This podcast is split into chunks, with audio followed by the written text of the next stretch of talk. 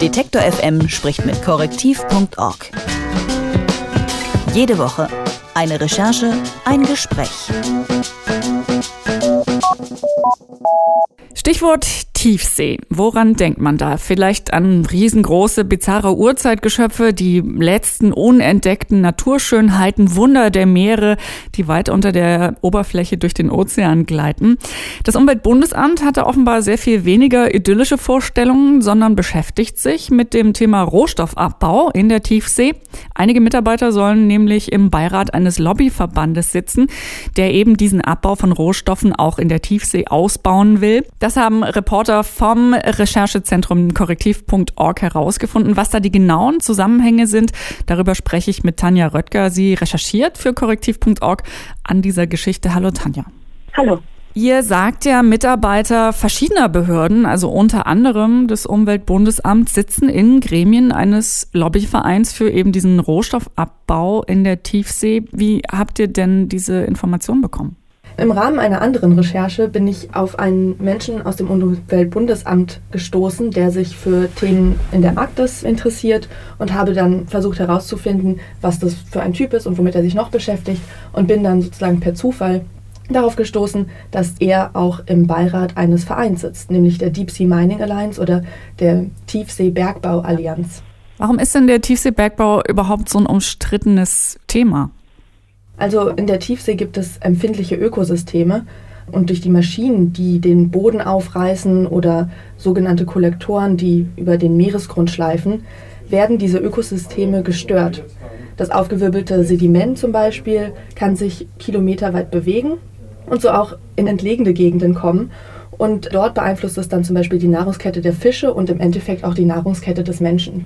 Nun gibt es ja bei sowas immer eine andere Seite, deswegen gibt es ja äh, Lobbyvereine, die sich damit beschäftigen. Das sind ja durchaus auch wertvolle Rohstoffe. Also worum geht es da konkret und wer hat dann Interesse daran, dass diese Rohstoffe gefördert werden? Also diese Rohstoffe, das sind so Materialien wie Gold, Kupfer, Mangan, Nickel und seltene Erden. Und die werden eben gebraucht von der Industrie für die Herstellung von Stahl oder Akkus, Solarzellen und so weiter. Und Deutschland importiert diese Rohstoffe bisher aus Ländern wie Kongo oder Russland. Aber weil viele dieser Rohstoffe eben auch auf dem Meer liegen, und zwar in internationalen Gewässern, gibt es die Möglichkeit, sich für Lizenzen für solche Gebiete zu bewerben und eben dort eventuell auch in der Zukunft diese Rohstoffe abzubauen und sozusagen unabhängig von diesen Importen zu werden. Nun hast du ja diesen Namen auf dieser Beiratsliste gefunden. Kann man denn von der Liste darauf schließen, wie eine Zusammenarbeit oder ob es da überhaupt eine Zusammenarbeit gibt zwischen Behörde und Lobbyverein? Also wie gehst du davor, wenn du mit so einem Namen plötzlich konfrontiert bist?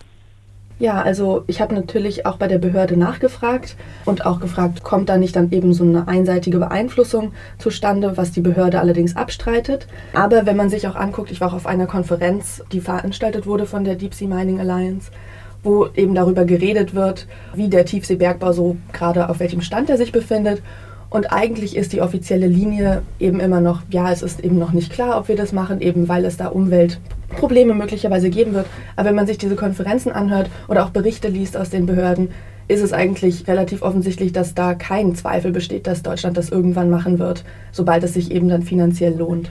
Wir haben es ja immer nur vom Umweltbundesamt gesprochen. Hast du denn noch andere Ämter, Behörden irgendwie gesehen, die da möglicherweise in Verbindung stehen oder auch Interesse an diesem Thema zumindest haben? Ja, das Bundeswirtschaftsministerium hat ebenfalls einen Mitarbeiter dahin geschickt und auch die Bundesanstalt für Geowissenschaften und Rohstoffe, die eh schon ein paar Probleme hatten in der Vergangenheit mit Vorwürfen von Nähe zur Industrie und die sich eben sehr stark auch damit auseinandersetzen, was dort in diesen Lizenzgebieten so los ist und wie viele Rohstoffe sich dort befinden und die leiten sozusagen auch diese ganzen Expeditionen dahin und die sind eben auch involviert mit diesem Verein. Nun sprechen wir von diesen äh, potenziellen Fördergebieten. Du hast als Beispiel die Arktis vorhin genannt. Die liegen in der Regel in internationalen Gewässern. Dürfen Unternehmen denn grundsätzlich da einfach so losforschen oder gegebenenfalls halt auch abbauen? Also wie, wie einfach oder wie schwierig ist das, selbst wenn Deutschland da Interesse hat? Die internationale Meeresbodenbehörde ist für diese internationalen Gewässer zuständig. Also fast 50 Prozent der Erdoberfläche sind internationale Gewässer. Und wenn jetzt jemand dort theoretisch abbauen möchte, müssen sie sich für Lizenzen bewerben bei dieser Behörde. Und die Lizenz ist dann erstmal eine Ausforschungslizenz. Also man hat dann 10 oder 15 Jahre Zeit zu gucken, was gibt es dort eigentlich alles für Rohstoffe. Und dabei machen die Wissenschaftler auch Tests, was passiert mit der Umwelt, wenn wir da eben Manganknollen zum Beispiel mit so einem Kollektor vom Meeresboden holen. Und im Anschluss kann man sich dann für eine Abbaulizenz bewerben. Also es ist nicht so ein ganz einfacher Prozess, aber es gibt eben schon Unternehmen tatsächlich, die solche Lizenzen haben und vorhaben, dort abzubauen, sobald sie eben die Maschinen fertig haben, weil auch diese Maschinen sind sehr komplex, weil es eben ein sehr komplexes Terrain da unten ist. In, in mehreren Kilometern Tiefe ist der Meeresdruck sehr hoch und deshalb ist das alles noch nicht so ganz einfach. Wir haben vorhin über diese ähm, einen konkreten Mitarbeiter, also mit dem für dich die Geschichte ja sozusagen auch angestoßen wurde, äh, gesprochen, Hans-Peter Damian vom Umweltbundesamt. Und du hast ja auch schon gesagt, dass die Ämter, die da beteiligt sind, und auch äh, speziell das Umweltbundesamt sozusagen gesagt haben, dass sie dort eigentlich nur sitzen oder dabei sind und teilnehmen, um die Planung der Industrie direkt im Sinne des Umweltschutzes zu beeinflussen oder überhaupt auf dem Stand zu bleiben, was da an Entwicklungen passiert. Haltet ihr das für glaubwürdig? Ich halte das nicht für besonders glaubwürdig, einfach aus dem Grund, dass ich mir nicht vorstellen kann, dass wenn ein Umweltbundesamtsmitarbeiter in einem Beirat von einem Verein sitzt und da vielleicht wer weiß, ob er das überhaupt tut, vielleicht ab und zu mal sagt, ja, aber in der Umwelt gibt es vielleicht ein paar Probleme mit dem Abbau, dass sich dann tatsächlich die Industrie davon beeinflussen lässt. In dem Verein sitzen ja genau solche Unternehmen, die Maschinen und Technologie für den Bergbau im Meer bauen. Und ihr Interesse ist natürlich, dass Deutschland den Tiefseebergbau auch betreiben wird. Und daher glaube ich nicht, dass selbst wenn Umweltbedenken dort vorgetragen werden, dass sich die Industrie davon beeinflussen lässt. Und es ist auch nicht bewiesen oder ich habe keine Nachweise davon, dass dort tatsächlich Umweltbedenken auch in dem Verein überhaupt vorgetragen werden von dem Mitarbeiter. Aber grundsätzlich ist es vermutlich ja doch zumindest eine gute Idee im Grundsatz, da jemanden hinzuschicken, statt das nur von den Lobbyisten hinter verschlossenen Türen ablaufen zu lassen. Also eure Kritik geht dahin, dass es nicht weit genug geht?